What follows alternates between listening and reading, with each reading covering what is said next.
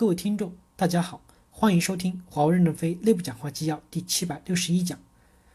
主题：任正非接受加拿大 CTV 采访纪要。本文刊发于二零一九年三月十三日。记者问：我们今天要讨论的事情非常多。最开始，我想聊一聊我们现在所处的这个地方非常的漂亮。祝贺您，华为把这里叫做客户接待中心，这是您的梦想成真吗？任正非回答说：其实门打开，后面都是展厅。展示我们的产品和技术，客户参观完以后有个地方喝喝咖啡、聊聊天，再加强一些交流，就是这么一个意思。如果客户愿意在这个地方多坐一会儿，那我们就能够与客户多沟通一会儿，就达到我们的目的了。记者问：“您肯定是学历史的，我今天在这个建筑里走了一圈，昨天也在东莞的松山湖欧洲小镇也转了一转，不禁就想起您在深圳所创造的全部历史。您想传递什么信息？”任正非回答说。这其实是建筑师的功劳，不是我的功劳。因为建筑师构想要在东莞建立一个世界建筑的博物馆，因此他把世界所有的建筑的要素浓缩以后，设计了一个东莞的村庄。这个村庄大概容纳两万多科技人员。我们有三个这样的展厅，这个展厅是为运营商服务的，将来的五 G 都是在这个展厅里提供演示。我们还有一个类似的展厅是为企业网提供的，还有一个展厅是为终端提供的。我们每个产品线都有自己相应的展厅。记者问：“所以您是通过带有历史韵味的建筑去展望五 G 的未来？”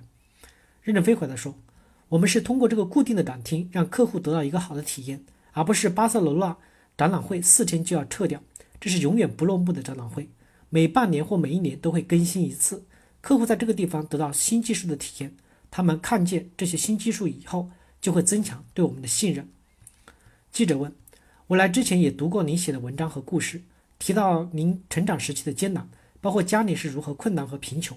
我在看这周围，不知道您在这富丽堂皇的建筑里走的时候，想到您小时候缺衣少食的困难，想到您当时家里七个孩子面临的困难，您会有怎样的感触？任正非回答说：“因为我这个人有健忘症，从来都是不要历史的人。我认为我们公司走过这条路以后，就不要再保留，我们要朝前看，朝未来看。所以我对过去的历史不会斤斤计较。”因为年轻时代的艰苦已经走过了，我们就不要再去计较年轻时的艰苦。开放改革之前，中国的政治和历史是另外一个状况。但是邓小平开放改革以后，中国开放了一个新的世界，我们就要勇敢的去迎接这个新世界。如果我们心里还有一种包袱，对过去耿耿于怀，那我们就不可能快速的融入这个新世界。我认为，中国的开放改革更多的是向西方学习了哲学，学习了西方的历史、西方的发展。中国有自己的文化，这个文化有五千年。但是五千年的文化是比较封闭的，这五千年的中国并没有繁荣富强，所以中国这三十年是走向了一个开放的心态。中国开放以后，这三十年就发生了翻天覆地的变化。中国认为开放和改革是为了这个国家未来的机会和希望，所以中国的政策会变越变越好。对于西方来看，有些还不太完完全理解中国的现状，但是对于我们身处这个时代的人，就感到每天都在改变。中国的法律制度每天都在变，越来越好。越来越法制化，越来越市场化，所以我们对未来的发展还是充满了信心。记者问：“我想更多的和您谈一谈您的历史，因为您是一个典型的白手起家的故事。在今天，有没有哪个时刻让您回想起您父亲当年跟您说过什么话，让您感到非常的惊讶，感慨自己竟然走过了这么长的一段路？”任正非回答说：“我记得我的父母亲其实都是很忙碌的，因为那时候经济条件很差，他们都要忙着工作，确实对我们照顾不够。”我们是调皮小孩，到处捣乱。我们的个性得到完整的生成，而不是在父母的约束下走成了一种个性。由于个性得到发展，使我们有独立思考一件小事的能力，得到了一定的创造机会。长大后产生了能力，而现在的孩子被父母管得很严，这样的孩子的思想受到一定的约束，将来他们的知识很丰富，但是创造的动力可能会弱。我觉得父母对我们最大的贡献就是不管我们，让我们一天到处调皮捣乱。记者问：“这是好事？”您是不是也是以同样的理念去教育您的孩子？任正非回答说：“我孩子的教育都是他们母亲的功劳，因为我基本没管过孩子。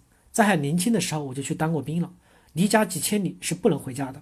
那时候也不能随便打电话，因为没有电话，只能写信。写信我又不勤劳，因为我是忙着工作，我希望能做出一点成绩来，否则就不会得到使用。第二，我一年能回家很短的时间，但是孩子白天要去上学，晚上要写作业，做完作业就睡觉了。”所以，我跟孩子这些年都没有很好的沟通，都是他们的母亲管，母亲管孩子可能都是比较厉害的，那我当父亲就没有地位。我的小小小孩热爱芭蕾、体育，学习非常的好，这是他妈妈二十年浇花的结果。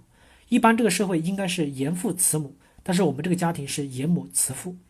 父亲对孩子很宽容，你想捣乱就捣乱，想看小说就看小说，不愿意学习就不学习，不做作业说老师说爸爸妈妈签字就可以不做作业，我说拿来我给你签字。所以，我们给孩子一些宽容，孩子也有一些个性的成长，但是可能跟我们那个时代有区别，父母对他们的约束多了一点。感谢大家的收听，敬请期待下一讲内容。